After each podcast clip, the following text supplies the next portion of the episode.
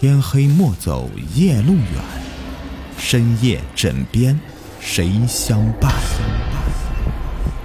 欢迎收听《灵异鬼事》，本节目由喜马拉雅独家播出。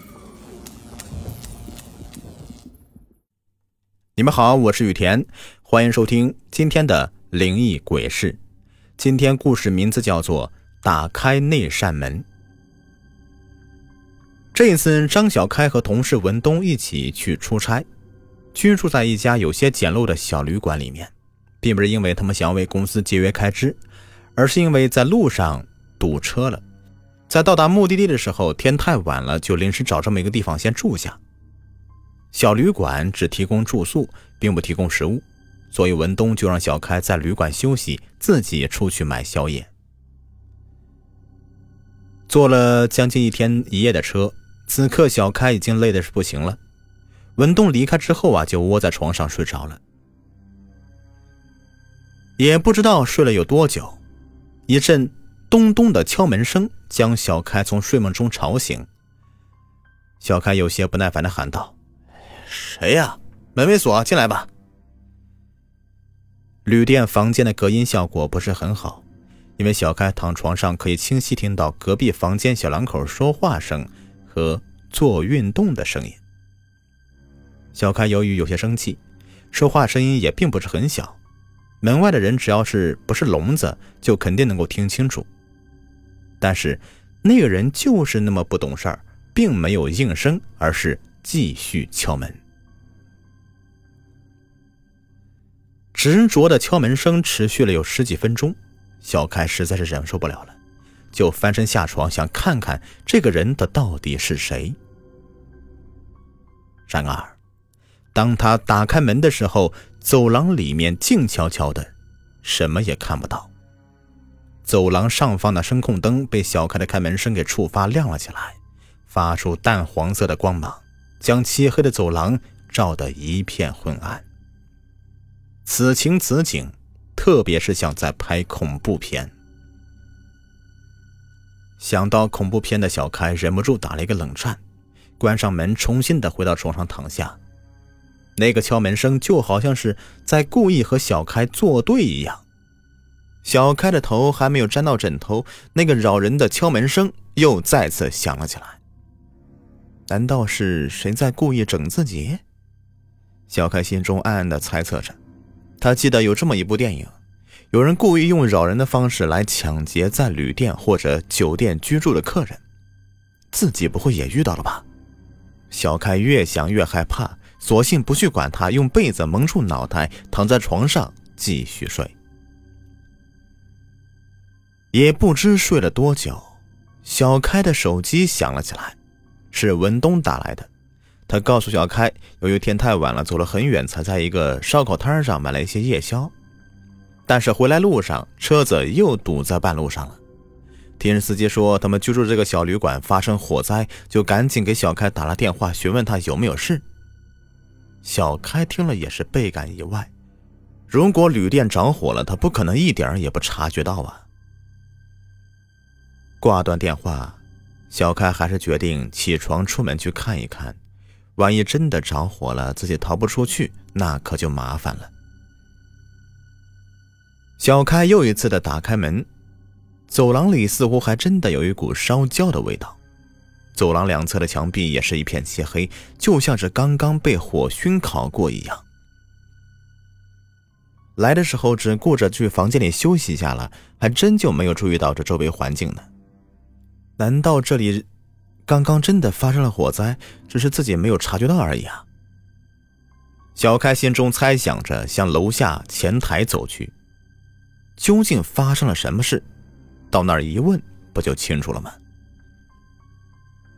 就当小开准备下楼的时候，隔壁房间也被打开了，出来的是一对年轻的小夫妻，身上还穿着睡衣，看样子应该是刚刚从床上爬起来。我的天哪，这里怎么变成这个样子了？这里发生什么事了？真的着火了吗？妻子看着黑漆漆的墙壁，有些惊讶的问道。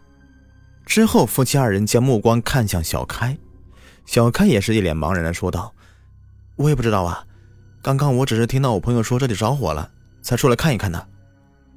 于是小开就和那对夫妻一起下楼去前台一问究竟。由于太晚了，前来住宿的人也少，前台接待的小姐姐一个人无聊的坐那里打着哈欠，摆弄手机。猛然一抬头看到他们三个，急忙从座位上站起来，笑容可掬的问道：“三位好，请问有什么需要服务的吗？”刚刚我们接到消息说这里着火了，可是怎么看也不像着火了呀，所以就下来看一看。小开解释道。接待小姐笑着说道：“可能是恶作剧吧，你放心啊，我们旅店虽是简陋一些，但是各种设施还是比较齐全的。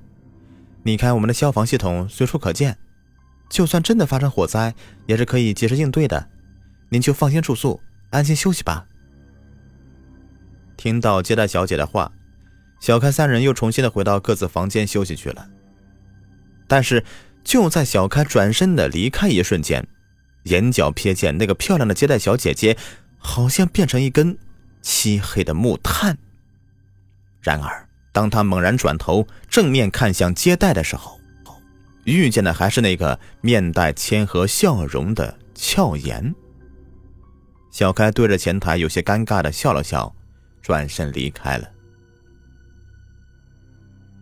回到房间的时候，他发现文东已经回来了，只不过一脸的阴沉。小开关心的问道：“问他发生什么事了？”文东没有说话，而是直接的倒在床上睡觉去了。小开摇了摇，心想：这文东今天抽了哪门子风啊？对自己都是爱答不理的。要知道，他们两个的关系可是非同一般呢。看到文东睡着了，也不想再理会他。小开打了个哈欠，也准备去睡觉。哎，突然他发现，在文东的后脑勺上有白色东西在蠕动。仔细一看，那不就是脑浆吗？一个人脑子破了这么大一个洞，怎么可能还活着好好的呀？唯一的答案就是，这个文东已经不是小开认识的那个文东了。可能是一个鬼，也可能是一具已经没有任何迹象的尸体。不管是哪一种，小开已经没有胆量继续在房间里待下去了。他一把拉开房门跑出去，他一口气儿跑出小旅店，来到大街上，发现旅店附近的街道上已经聚集了很多人，正对着小旅店指指点点。等小开再次回头的时候，不禁是吓了一大跳。只见到整个旅店正散发着阵阵青烟，到处都是一片漆黑。十几个消防员正在进进出出的搜救着被困在里面的人。一个消防战士来到一个自称是老板的妇人面前，询问他能不能找到打开四零幺房间的钥匙。不知为何。那个门却关得死死的，无论如何也打不开。小开闻言不由得一愣：“四零幺房间，不就是自己居住的那个房间吗？”好，本期已播完，感谢收听。喜欢听我讲故事，别忘了点击订阅、收藏还有关注。下期再见，拜拜。好的，各位，节目到最后呢，给你们推荐一个福利。如果有想要了解潮鞋的，可以加一下唐朝体育这个微信九三四八五七八，他们家的潮鞋款式非常的好看，并且价格也很优惠。我自己本人呢也在穿，而且我们的粉丝还有优惠，微信号是九三四八五七八。